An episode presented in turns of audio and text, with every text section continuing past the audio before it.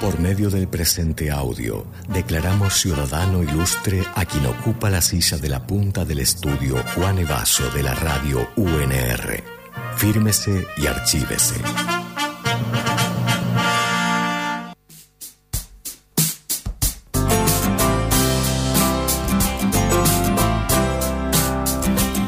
Ya está ocupado el lugar de la punta de la mesa de Radio UNR porque tenemos una ciudadana ilustre, Lu. Tenemos una nueva ciudadana ilustre que si te parece paso a presentar. Dale.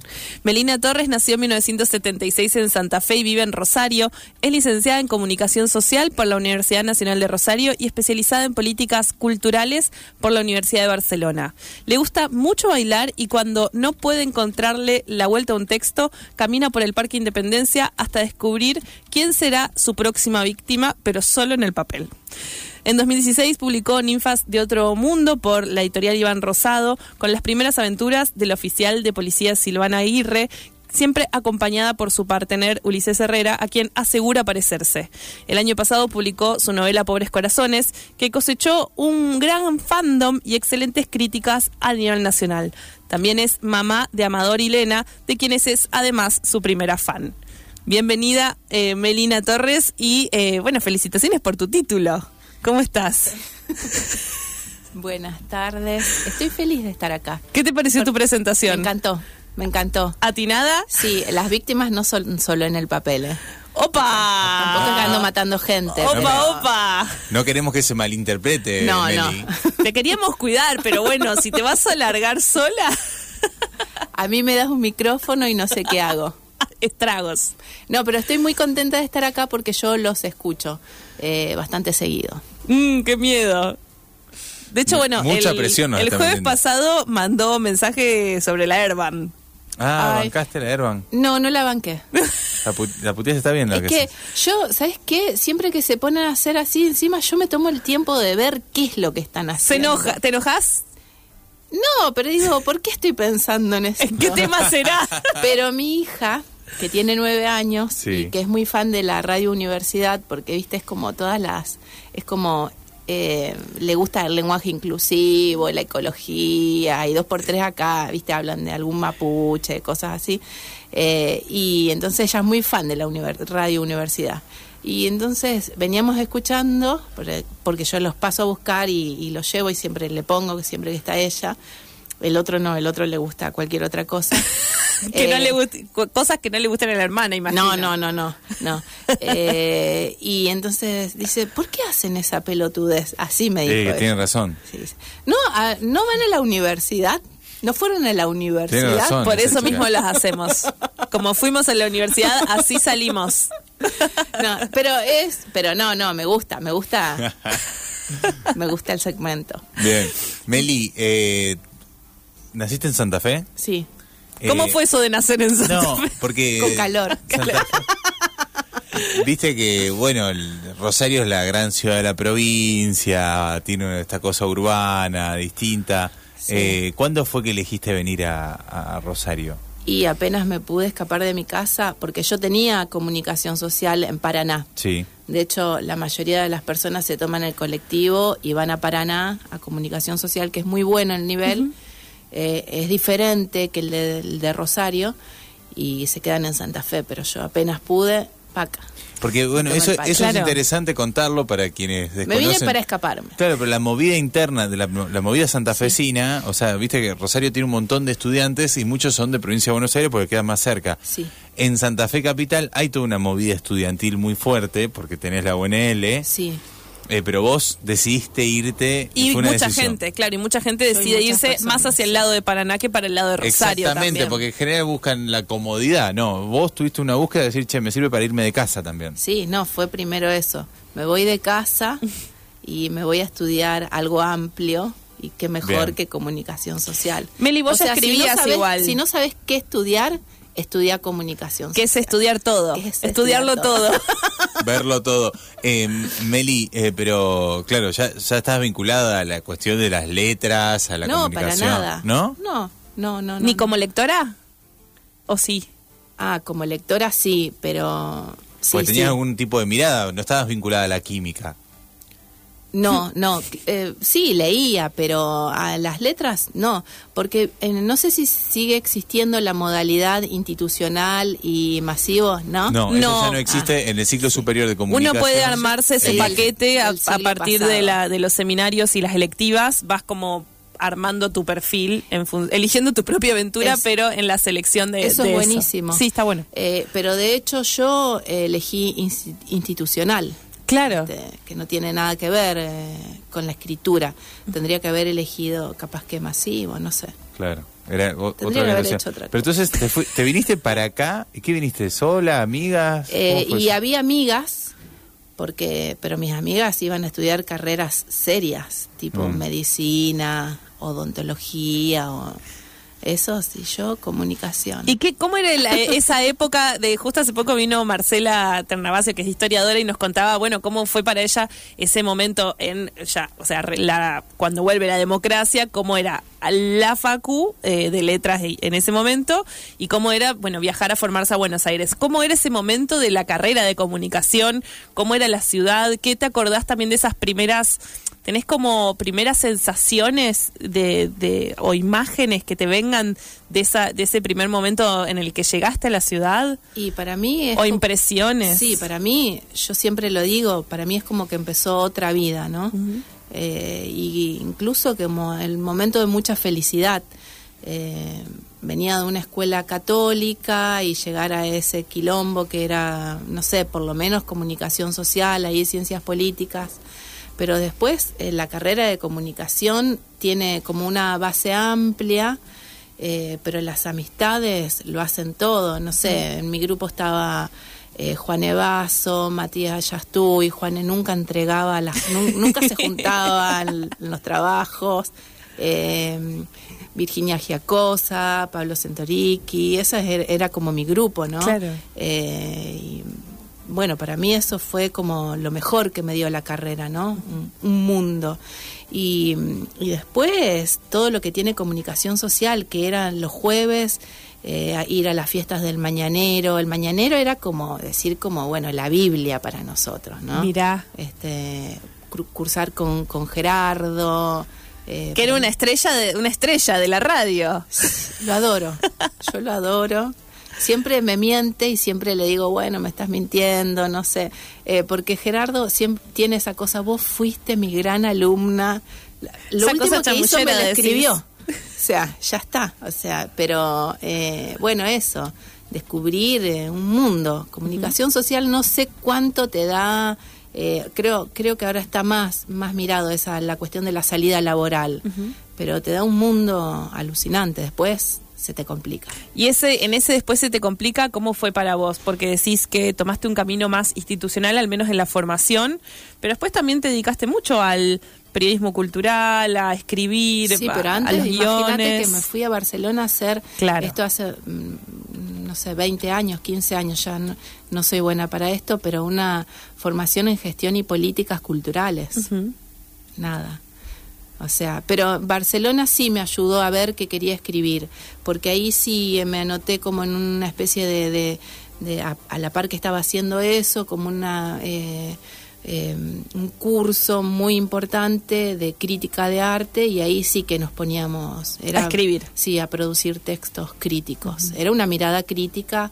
Eh, pero era todo vinculado al arte y ahí creo que ahí fue la primera experiencia escribiendo. Bueno, ahí hablabas un poco de ese mundo propio que te dio eh, Rosario, que te dio la carrera, que te dieron los amigos y amigas de, de la, de la carrera. Y pienso si eso también apareció cuando, aún cuando sea no hablar de no escribir literatura, pero bueno, ¿qué apareció en estas primeras escrituras que vos dijiste, bueno, como quien tira de un ovillo, ¿no? Como cuánto, cómo llegó para vos ese momento de, de buscarte también en, la escritura.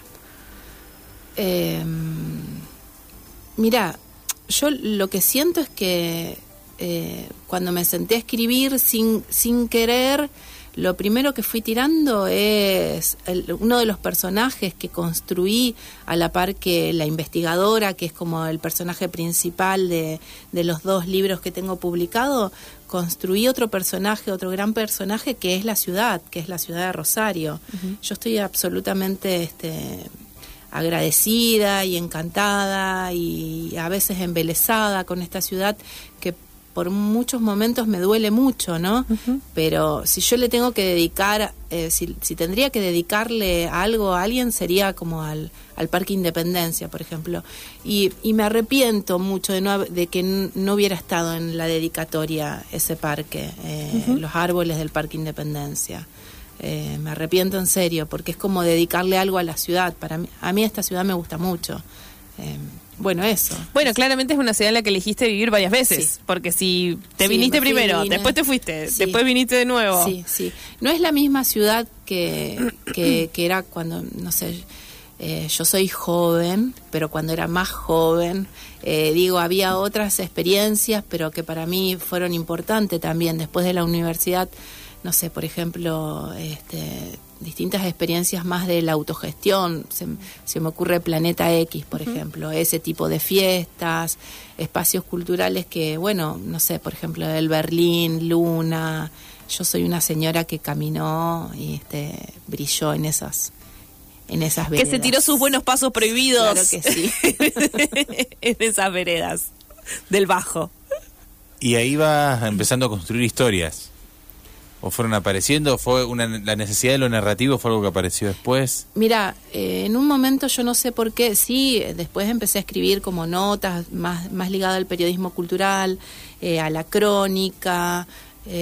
la crónica era algo que, me interesaba muchísimo. No sé, me he subido un camión y me he ido con una camionera hasta Buenos Aires, esas cosas así me, me gustaba mucho. Pero a la par hice, empecé a viajar a, a un taller de mm, literatura que lo daba Maxi Thomas, era un taller de cuentos, yo iba todos los martes, me tomaba el cole y estaba trabajando ya en, en medios acá y me tomaba el colectivo, iba, cursaba el taller y volvía a la madrugada, y, pero no sé bien por qué lo hice, eh, por qué eh, meterme en el ámbito de la ficción, realmente en la ficción, este, porque era de cuentos, no, no es que podía hablar de otra cosa. Y, y así fue, en realidad fue así. Eh, Las elecciones, a veces mis elecciones no tienen que ver con algo tan buscado, eh, llego. Suceden. ¿Llego o te llegan? sí, Claro. es muy ¿Llegas? Transité por ese mundo mucho también, de la danza, el contact, eh, la naturaleza, lo vegano, la ayahuasca. Soy un combo de todo. Pero veo, pero, pero ahí uno ve una cosa inquieta, explora- Sí, claro. exploradora por lo menos. Sí, sí, sí, se ve que estaba buscando algo. Eh, y lo encontré, no sé, ahí estoy.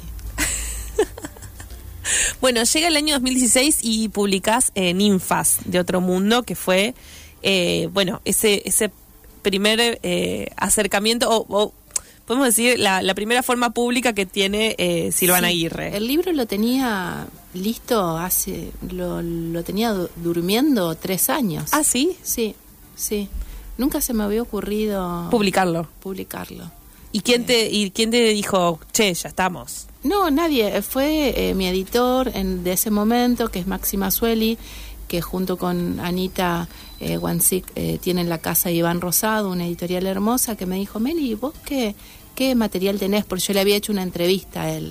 Eh, y tengo tal cosa, bueno, pasámelo. Y cuando se lo pasé, me mandó un mensaje y me dijo, bueno, te queremos publicar. Y así fue. Claro. O sea, eh, no fui metiendo presión, no, no me abrí camino así a codazos. Este, Y en, surgiendo. y en esa primera tirada, digamos, de, de, de ninfas, ¿a dónde llegó, a dónde llegaste o pensaste que te sorprendió que un libro pueda llegar a alguien o a alguna situación o que te lleve a vos a viajar, eh, a hablar del libro? Bueno, eso, como viste uno de pronto termina en un escenario hablando de lo que escribe o, No, eso o fue- haciendo una nota en la radio, ¿no? Como Sí, esos cambios de parte, vida, ¿no? Sí, porque aparte cuando una no busca esto, también se tiene que, que, que construir como su imagen de escritora, vendría Sí, claro. a ser.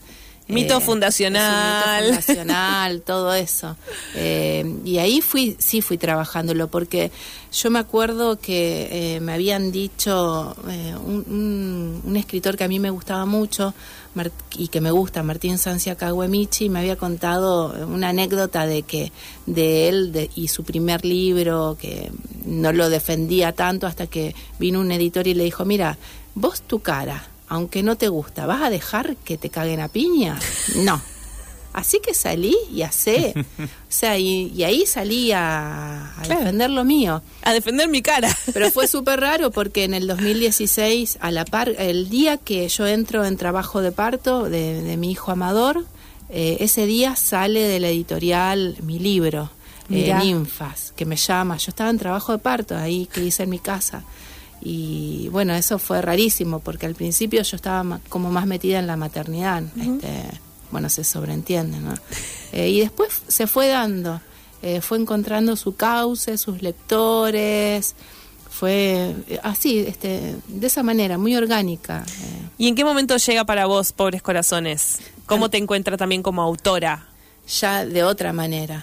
Pero también eh, sucedió lo mismo, es que es mi editora, que es Fernanda Mainelli de, de Penguin Random House, había comprado el libro, lo leyó y me dijo, Meli, te queremos editar, ¿qué te parece? Y fue así también, eh, sinceramente.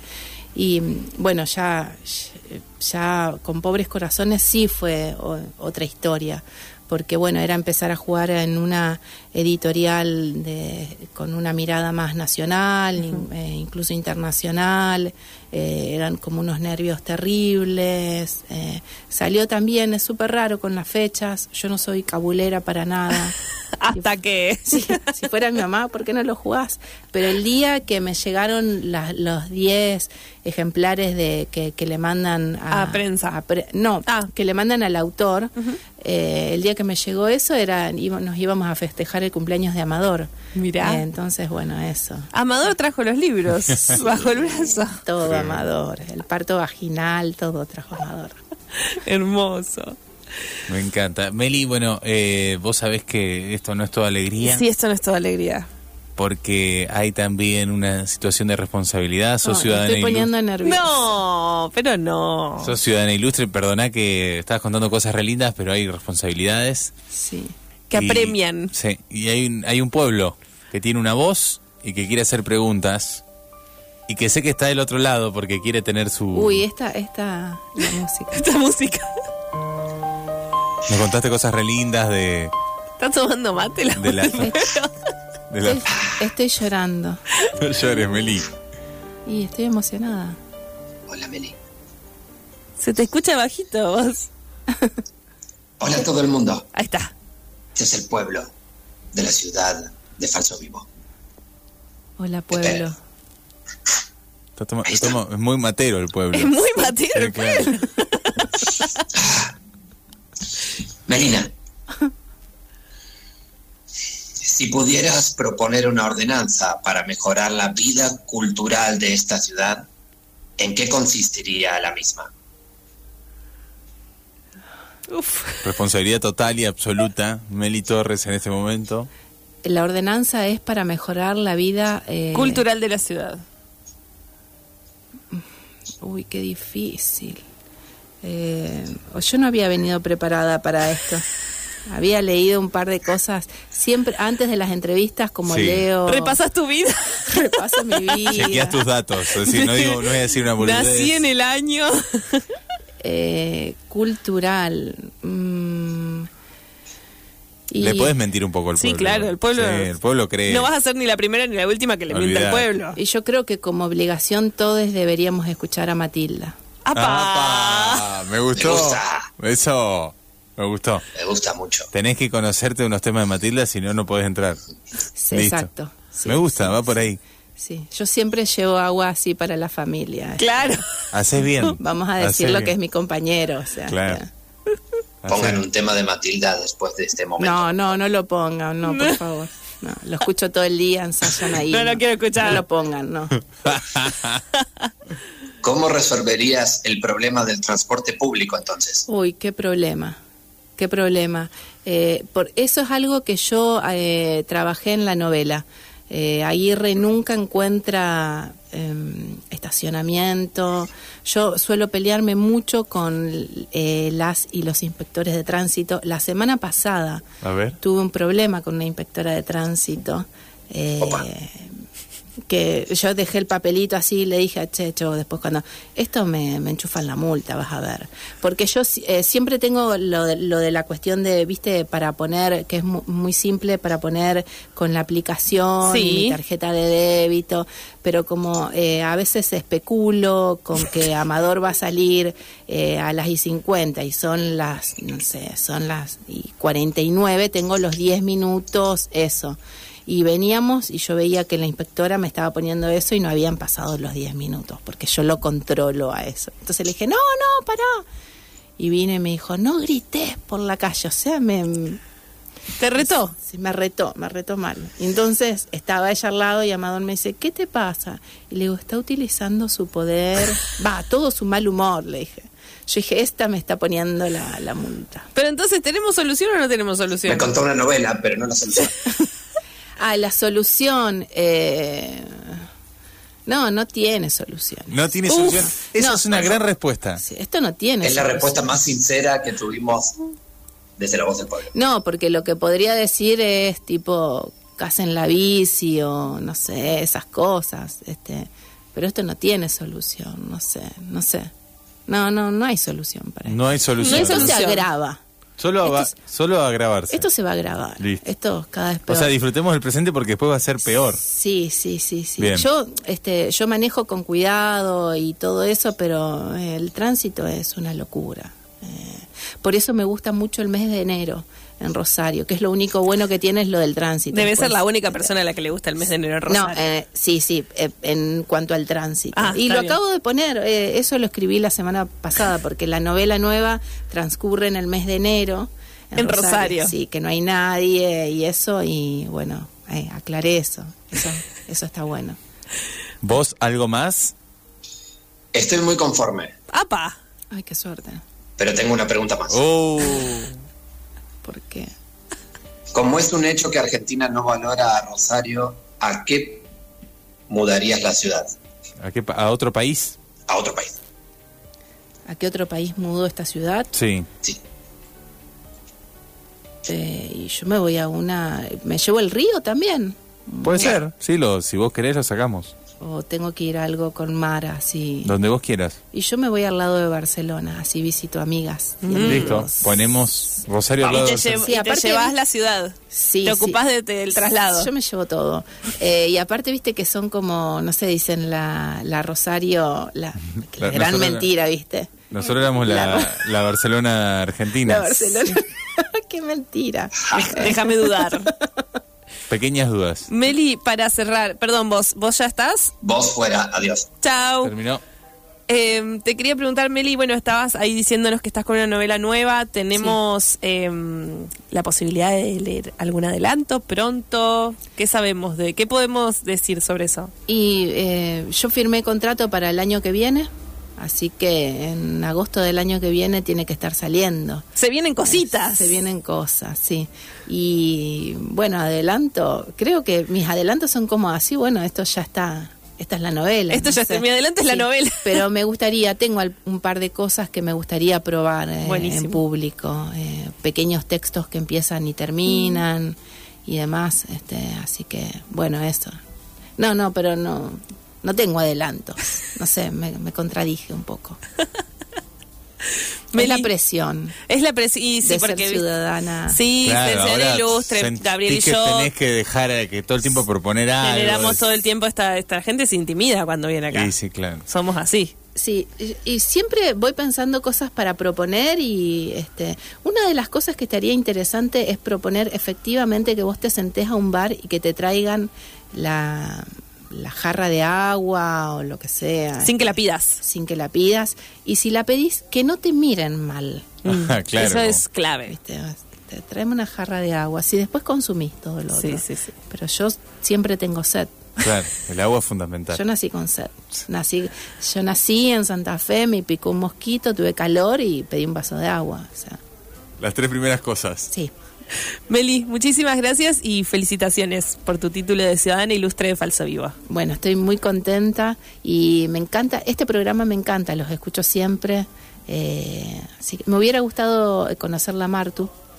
Ay, Marti. Un viernes tenés que venir. Tenés que venir Sí, un viernes. Podés venir un viernes especial a Martín. Bueno, una cosa que yo puedo proponer, ¿ya se recibió o no? No, No, no, se va a recibir, no, no sé si rindió una materia. Yo, la, mi propuesta es que le entreguen el título. Ah, sí, no, son- el honoris causa directo. No honoris causa tiene que tener eso. Para Sí, mí sí. que le entreguen el título, ya fue. Total. Este, pero me encantaría conocernos así. Vamos a organizar un día Soy para- una señora mayor. Bueno, Eh, te va, va- pero te va a tratar mal. Porque. Sí, pero, pero puedo va- va- vampirizarla, ¿viste? Este, a una joven. eh, nada, que me tire un par de tips. Listo. Me Gracias, encantó. Meli. un abrazo grande.